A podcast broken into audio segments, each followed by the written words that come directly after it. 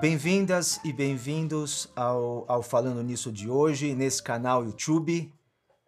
Estou é, aqui a convite do Christian para responder algumas questões. É, espero estar à altura do convite e à altura da, das perguntas. Então, é, vamos começar é, sobre diferença sexual e binaridade.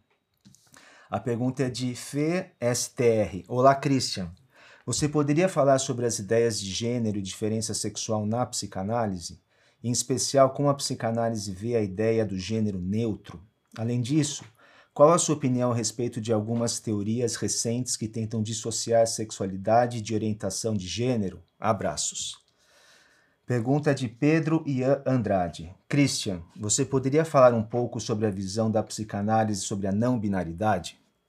Bom, então acho que um tema super importante, está na crista da onda eu queria começar com é, um discurso que ficou famoso, foi o discurso do, do Paul Preciado na 49ª Jornada da Escola da Causa Freudiana. Né? Então, e, nesse, e nessa fala, ele denuncia que há uma suposta cumplicidade da psicanálise com a epistemologia da diferença sexual heteronormativa, nos seus termos. Bom, o discurso é grande, eu gostaria de me reportar a, a, alguns momentos mais é, precisos. Por exemplo, quando ele diz: é, por sinal, Paul Preciado tem vários livros importantes publicados aqui no Brasil. Um deles, Um Apartamento em Urano. É, texto Junk é uma leitura fundamental para a gente entender o que acontece no mundo hoje em dia. Né? A indústria farmacopornográfica ditaria as regras dos mercados, assim tal como eles é, funcionariam. E Boi Humana Fiesta Contrasexual também é um, é um livro indispensável. Né? Bom, então voltando para a fala do Preciado aqui nessa jornada ele diz a respeito da psicanálise. Gostaria de compartilhar hoje com vocês a hipótese segundo a qual toda a psicanálise lacaniana, que nasceu precisamente depois dos anos 40, a sua releitura de Freud, o seu destino pela linguística, já é uma primeira resposta a essa crise da epistemologia da diferença sexual. Penso ser possível dizer que Lacan tenta, como John Money, desnaturalizar a diferença sexual. Mas a minha hipótese é que Lacan não conseguiu se desfazer do binarismo por causa da sua afeição política pelo patriarcado heterossexual. A sua desnaturalização está conceitualmente em marcha, mas Lacan ele próprio não estava pronto. Bom, então acho que é, é clara a posição do Preciado com relação à psicanálise. Bom, Ok, então, mas a diferença sexual em psicanálise, ela é binária, como o Preciado insiste? Bom, a gente fala, homens são ativos, tal como Freud colocava, mulheres são passivas. Homens têm o falo, mulheres são o falo é, é, com a passagem no Édipo, os homens podem assumir o tipo viril e as mulheres podem assumir um certo tipo feminino. Bom, então acho que fica evidente nessas em muitas passagens com a psicanálise teria sim uma orientação é, binarista no seu entendimento de diferença sexual. Tá, mas será que toda a psicanálise pensa assim? A gente não encontraria outros é, recursos dentro da psicanálise para tentar talvez é, desestabilizar essa ideia tão é, taxativa. É, isso traz ainda uma outra questão. O que é a diferença sexual em psicanálise? Né?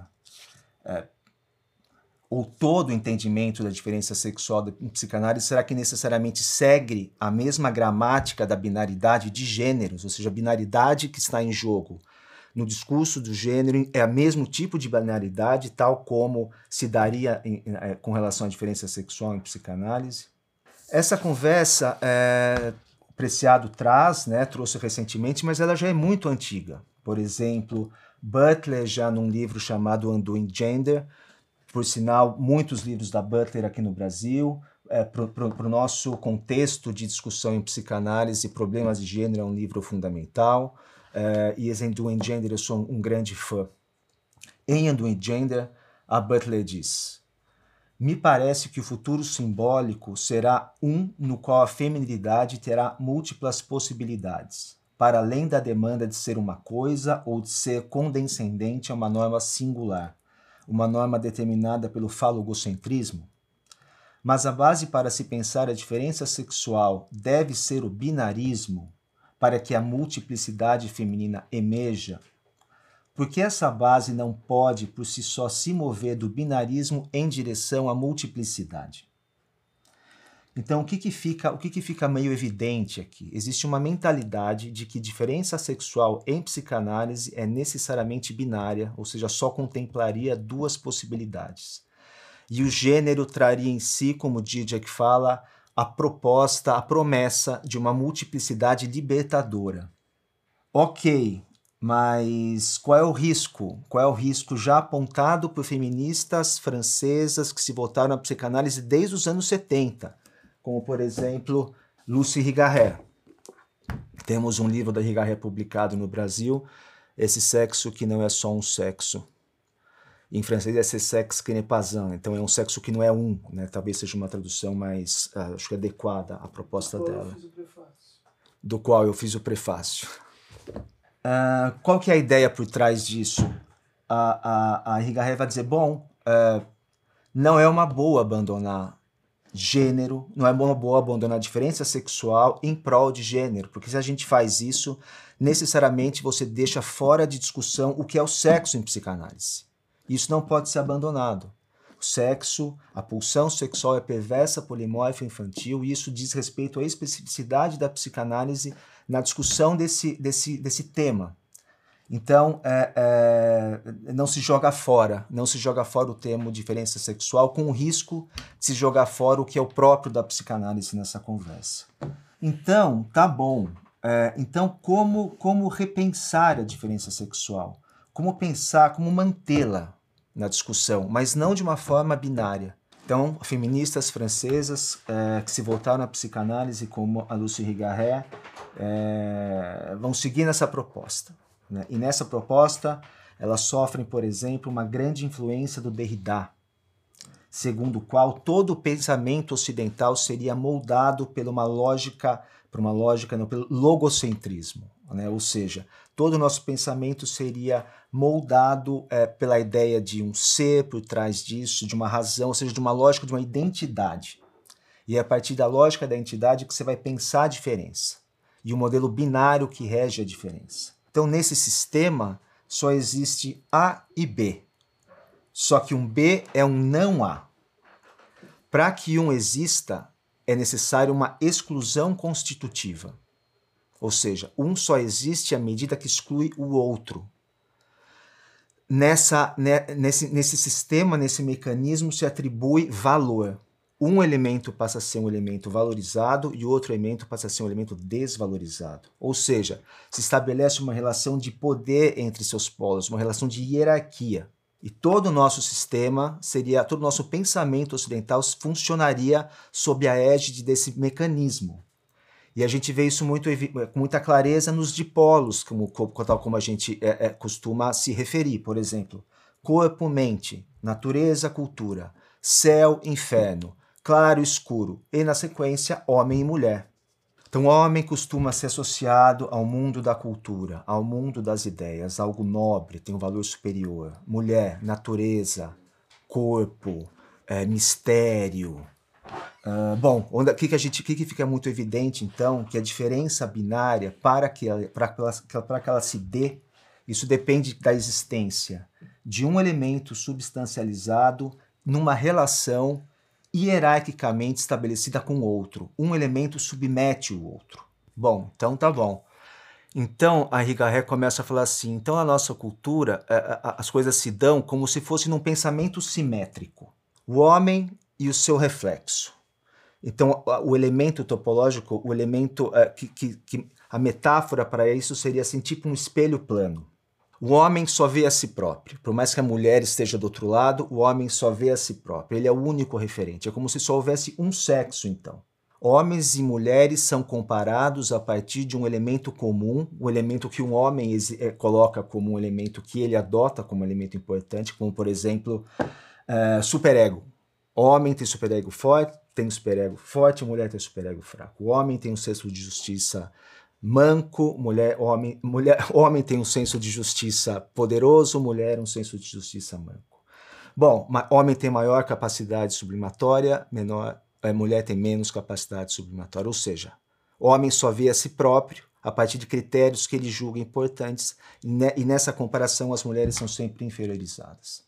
Bom, então, se um elemento que é, é, é, é de uma certa forma, ilustraria isso que a, a Rigarré está querendo é, denunciar, o elemento seria um espelho plano, ela começa a pensar assim, por exemplo, bom, existiria um outro elemento que concebesse uma diferença, é, que permitisse a gente pensar a diferença de uma outra forma? Se a diferença binária é, é, é, ilustrada a partir de um, de um espelho plano, e se a gente pensar a diferença a partir da garrafa de Klein? Que tipo de diferença pode ser é, é, inaugurado a partir desse elemento topológico. Então você vê, é uma, é uma novidade, ela coloca isso desde os anos 70 e é muito interessante, porque o Bruce Fink traz isso para a história. Quando aquele livro Sujeito Lacaniano, o Bruce Fink traz isso, né, sem dialogar com R. Garré, mas você vê como é uma coisa importante de ser pensada. Toda essa polêmica que envolve os termos diferença sexual, gênero, é, é, é isso, isso, a escolha dos termos que se adota denuncia é, onde você está politicamente implicado. Por exemplo, então, como eu havia dito, o feminismo francês que se voltou para a psicanálise prefere manter o termo diferença sexual. Nos Estados Unidos, a ideia é gender. Gender prevalece, porque gender carregaria em si a força de uma desvinculação radical do termo biologizado sex e também porque apontaria, daria uma ênfase à construção social, ou seja, tem um caráter muito político em jogo aqui. E Lacan, como, como Lacan se posicionaria nisso? A gente não vê o Lacan tentando definir o que é a diferença sexual, a gente também não vê o Lacan falando em gênero especificamente. A gente pode falar que o semblante tem um parentesco com gênero, mas a gente não vê o Lacan tratar de gênero em si. Então, imagina, anos 70, é, é, o feminismo está em ebulição e o que, que o Lacan faz? O Lacan se dedica à formalização de um aforismo. O aforismo é não há relação sexual. E esse aforismo indica uma modalidade específica de diferença, não binária. É muito interessante porque uma filósofa feminista francesa, Geneviève Fraisse, diz assim: bom, então que interessante o que o Lacan faz. O Lacan não fala em gênero, não fala em diferença sexual, quando ele fala desse assunto, ele está falando de uma diferença que participa do entendimento de não relação ou de uma não relação que faria parte de uma modalidade de diferença. Ah, então precisamos inventar um neologismo, precisamos assim, lançar mão de um neologismo que contemple essa novidade que o Lacan faz. Aí ela fala assim, para contemplar a especificidade do entendimento lacaniano de diferença, vamos falar em diferença dos sexos. Isso é muito, muito interessante, né? Porque não é, não, não é uma psicanalista é uma filósofa feminista que está elogiando um, um, uma proposta lacaniana, uma proposta de resgate de um modelo antigo de diferença. Bom, como tudo isso começa? Né? É, como esse aforismo é, é, aparece com mais evidência na obra do Lacan? Então, imagine, estamos no seminário 18 e o Lacan, mais uma vez, volta a se referir à obra do Robert Stoller. Vocês lembram? Robert Stoller foi aquele que o Lacan critica no entendimento a respeito da transexualidade. Logo abaixo desse parágrafo, que o Lacan é, é, é, debate com Stoller o Estatuto da Transsexualidade, o Lacan vai é, continuar se discutindo e se reportando a Stoller. E ele diz assim: o importante é isso. A identidade de gênero, aqui você vê uma expressão é, stolleriana, núcleo de identidade de gênero. A identidade de gênero não é outra coisa senão o que acabo de expressar com esses termos: homem, mulher, significantes.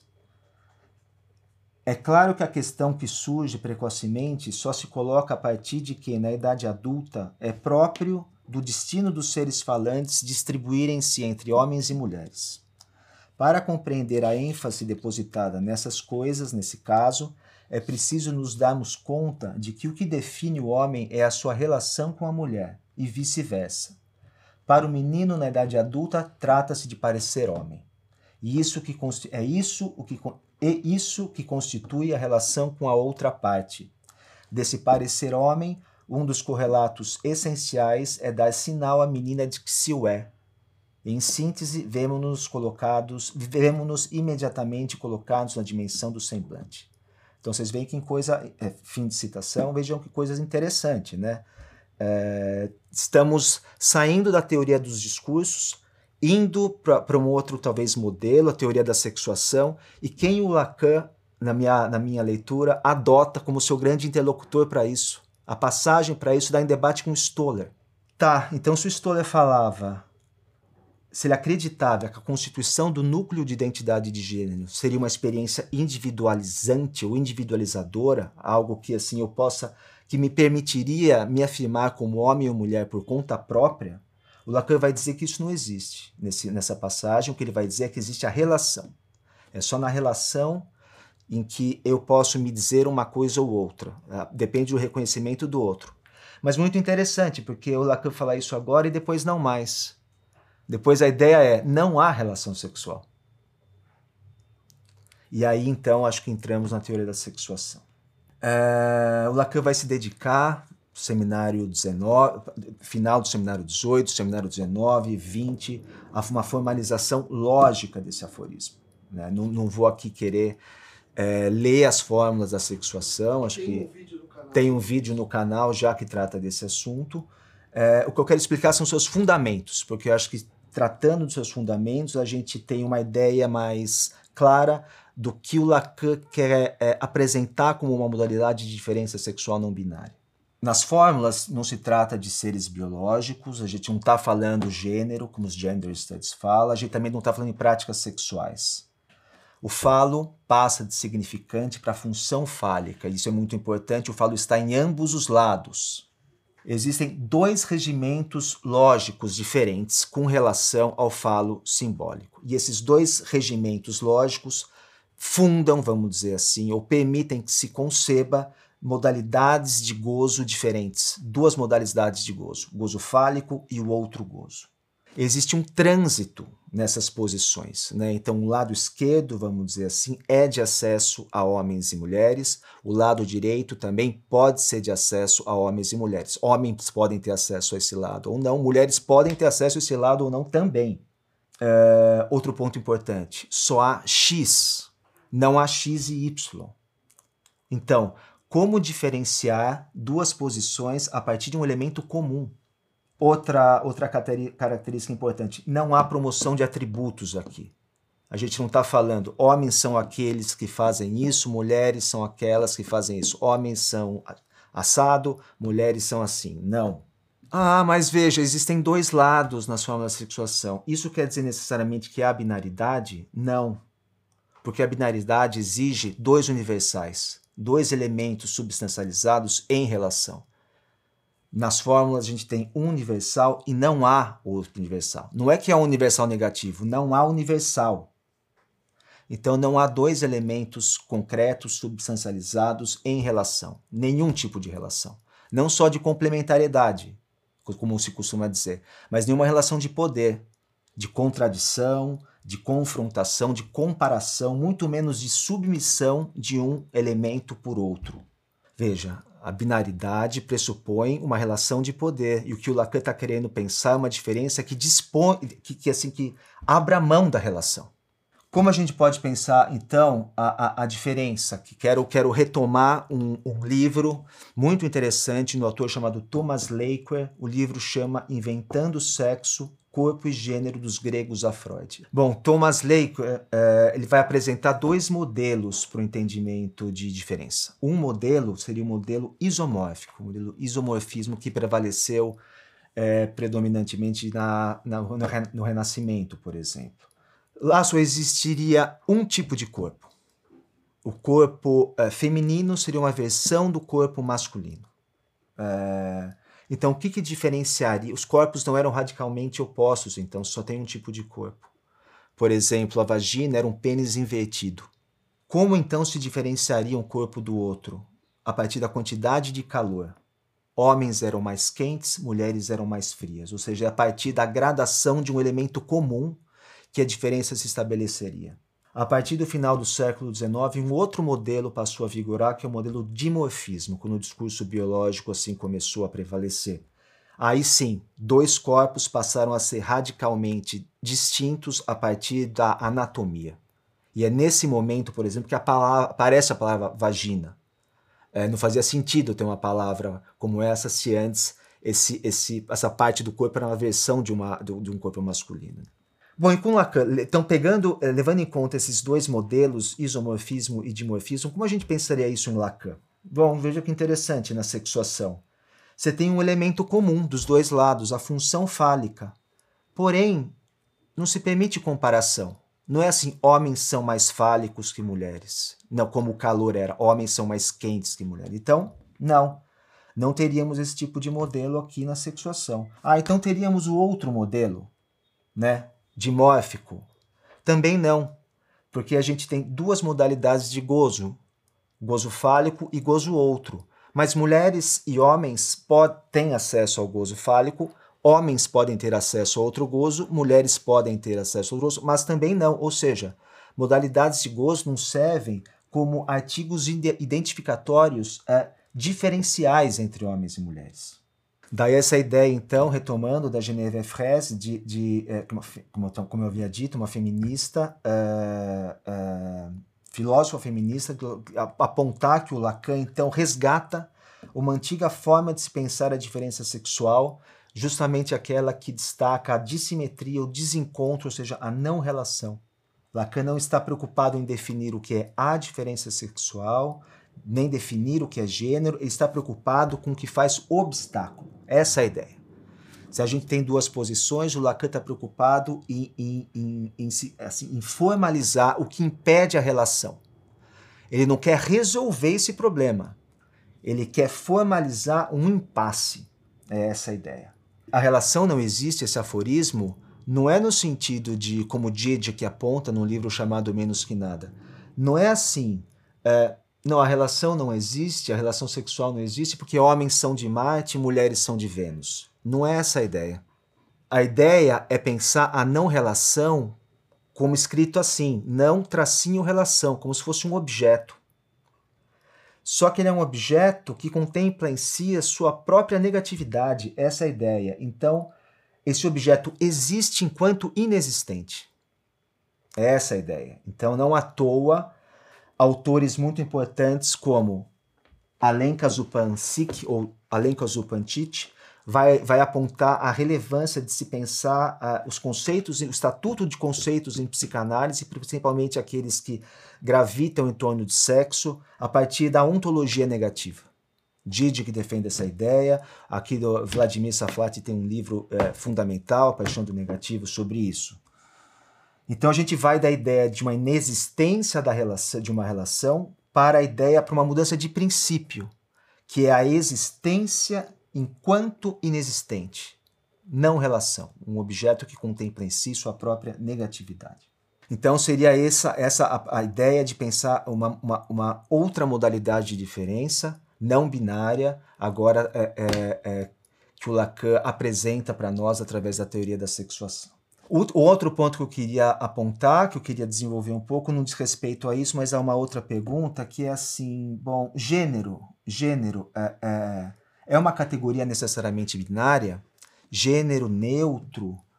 É, bom, é possível pensar gênero de várias formas. Um jeito de pensar, como a Monique Wittig defendia, assim, por exemplo. Todas as categorias que são criadas a partir da heterossexualidade, entendida como um regime político, como gênero, sexo, diferença sexual, homem, mulher, essas categorias têm que ser abandonadas. Se se quer minar a heterossexualidade enquanto regime político, é, tudo que é criado a partir dele deve ser erradicado. Tudo bem, essa ideia pressupõe a ideia de que gênero é necessariamente binário. Mas será que gênero em si, como defende Butler, é uma categoria necessariamente binária? Ou gênero poderia ser um elemento neutro em si próprio? Com a Butler nesse livro, é, muito interessante, A Vida Psíquica do Poder, a Butler vai desenvolver a, a, a, sua, a sua teoria de melancolia. O sujeito seria necessariamente melancólico. Que, que vai aparecendo aqui? Gênero não é produção de identidades. Pelo contrário, tem uma parte do gênero, tem uma faceta de gênero que escapa a identidades. Tem uma parte de gênero que não se submete à norma, norma heterossexual ou norma binária. Então, nesse sentido, a gente pode entender gênero como uma, como uma categoria neutra. Então, gênero teria um potencial crítico ele tem uma dimensão que não se curva às normas de nenhum tipo. Mas essa dimensão dissonante, estranha, imprevisível, que causa um certo horror em todos nós, ela não tem um reconhecimento social. Ela deve ser apagada, ela deve ser silenciada para que a norma possa existir. É, então, essa, essa estranha parte de nós que não pode ser aceita, por não poder ser aceita, por não poder ser reconhecida, isso, isso tem como consequência a produção de melancolia. Daí a Butler dizer que, assim, que faz parte da, constituição, da, da nossa constituição subjetiva a produção da melancolia. O sujeito é melancólico por ser impedido o reconhecimento dessa sua parte anômala e que faz parte do gênero ao qual todos nós estamos submetidos. Então, é, retomando é, o começo da, da minha fala, é, voltando a, a, a, a, me referir ao Preciado, lembro o Preciado havia dito então que é, precisaríamos de uma outra epistemologia da diferença sexual, porque necessariamente em psicanálise seria binarista. Bom, queria então, espero ter é, trazido elementos para que a gente pense que é possível pensar uma outra epistemologia da diferença sexual com a teoria da sexuação que escape à, binaridade e escape a essa ideia de que teríamos necessariamente uma, um modelo identitarista por trás é, é, desse entendimento de diferença sexual. Então, pessoal, gostaria de deixar algumas referências para quem tem interesse nesse assunto. É, tem textos muito legais aqui nesse livro que eu organizei, chamado Faces do Sexual. Tem textos que eu escrevi com o Christian, é, textos que ele escreveu sozinho. Tem um texto meu sobre o Estatuto da Diferença, o Estatuto do Sexo em Psicanálise. Tem um trabalho do Vladimir, da Carla Rodrigues, da Bia, da Patrícia Pochá. É um livro que eu recomendo.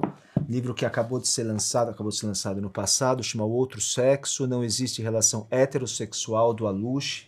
Também tem o meu livro que é fruto do, uh, do meu doutorado, Lacan e o Feminismo, que eu conto essa história, esse percurso de uma forma é, mais, é, mais é, rica e mais detalhada.